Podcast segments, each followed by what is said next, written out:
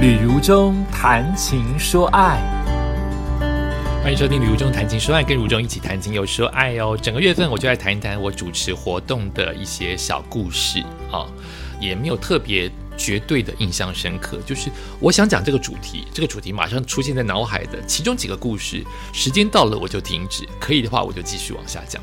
今天想讲的主题故事叫做主持活动当中的造型。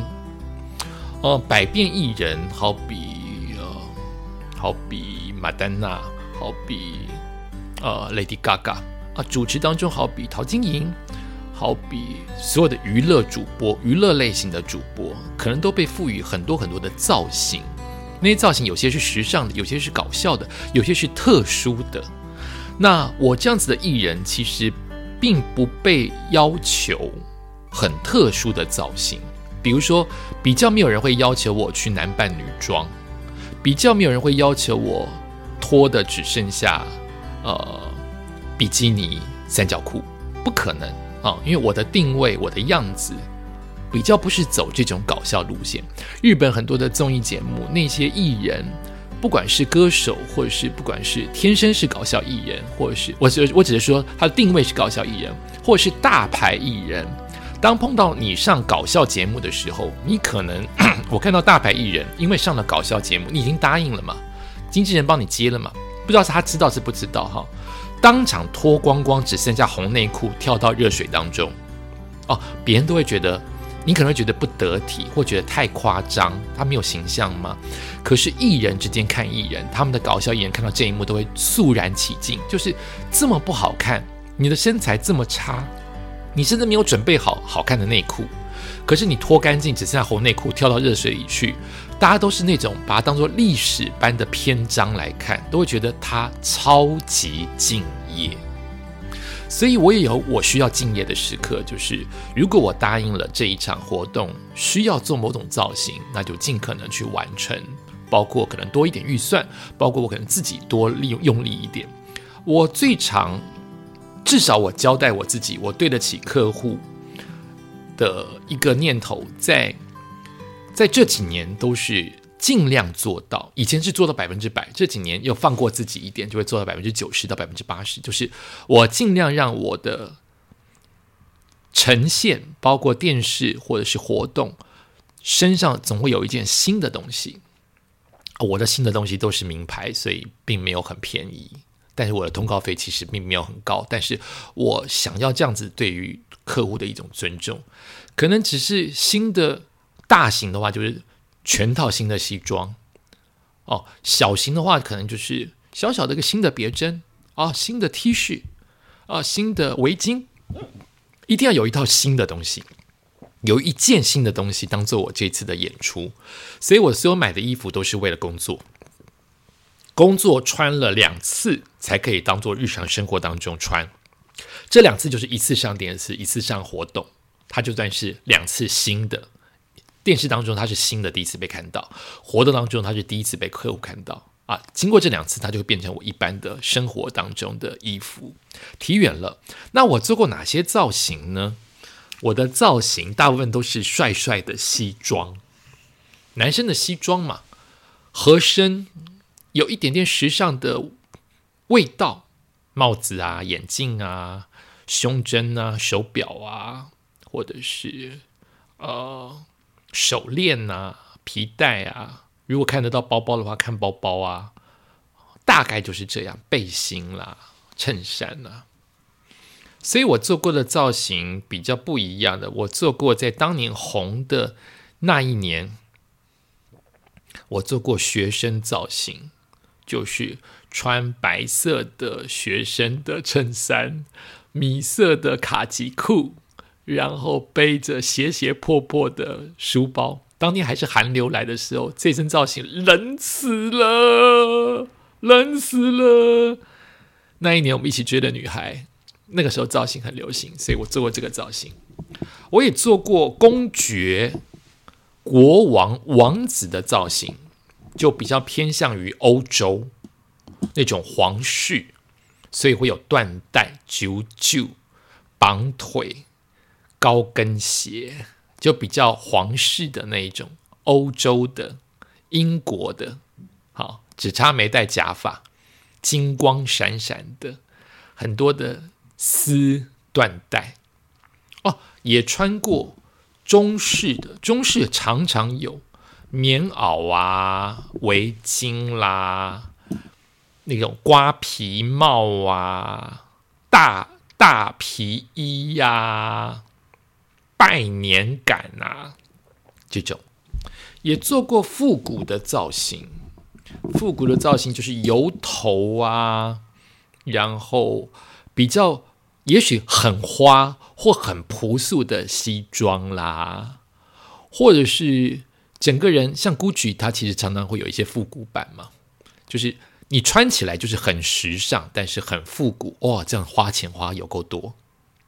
也做过台客，我觉得我台客这次造型做的不好哦。当时台客我把太多的元素放在身上，台客要什么造型？所以我就想是要抽烟嚼槟榔。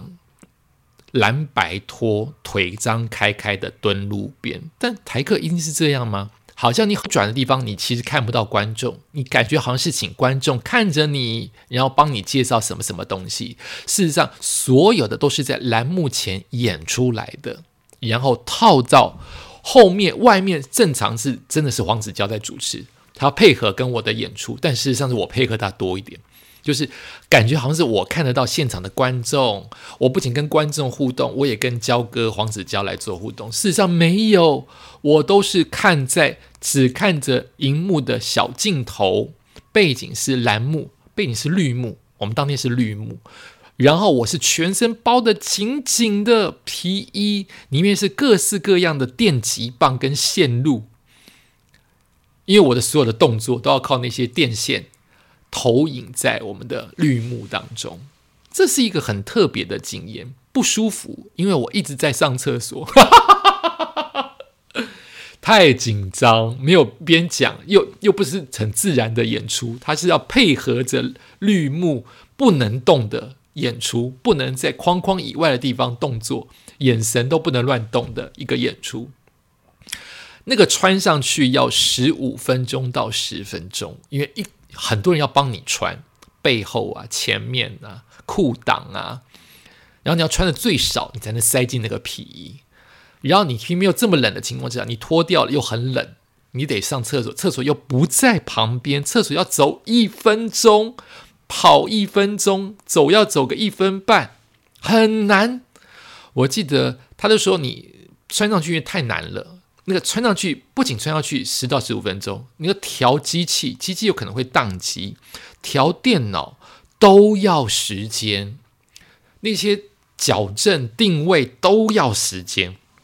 我拖了四次，不仅是麻烦自己，麻烦别人，但是尿不能憋。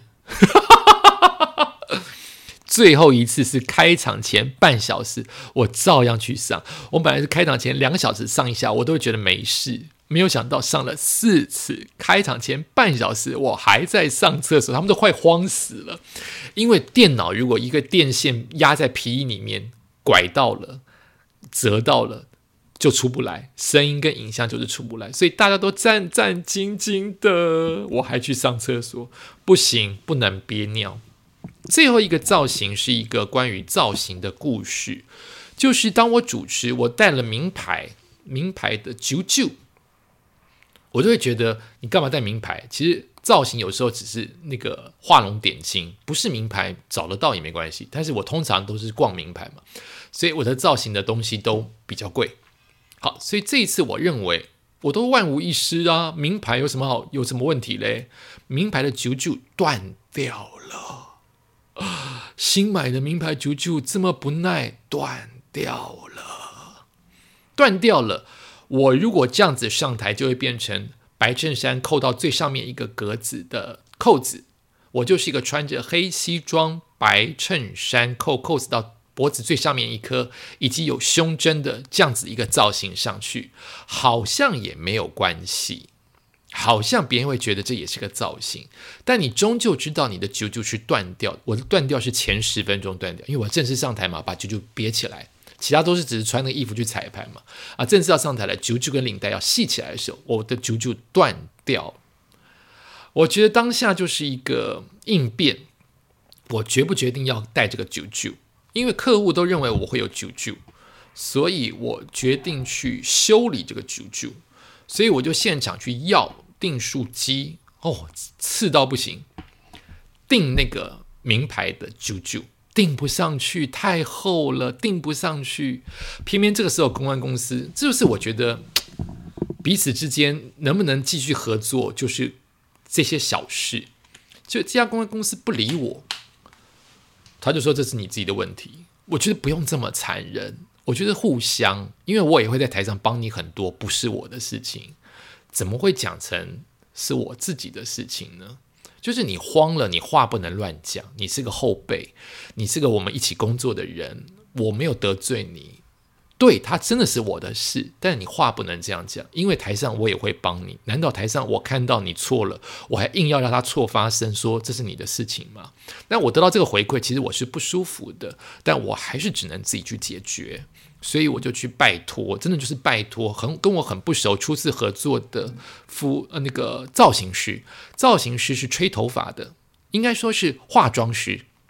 化妆师这一次他只负责吹头发，他没有负责借衣服。我就说有没有办法帮帮我？我的领带断掉了。这几位姐姐都比都超级有爱心，所以常常听到别人后台就是演艺人员上电视都说什么什么头发被化妆师拉扯啊，讲八卦被化妆师报复啊。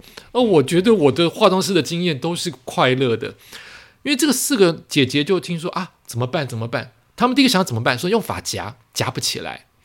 然后他们居然有一个人带了针线，其实他们做好头发的造型的人，不是做衣服造型的人，他不用带针线，他带了针线，他现场帮我缝，用最后的五分钟上台期间帮我硬缝，所以我现在那个九九变得比较丑，因为他用不同的颜色缝，我应该把它剪掉再重缝，但我想记得这次经验，谢谢这个人，他硬帮我缝上去，所以我就可以戴了。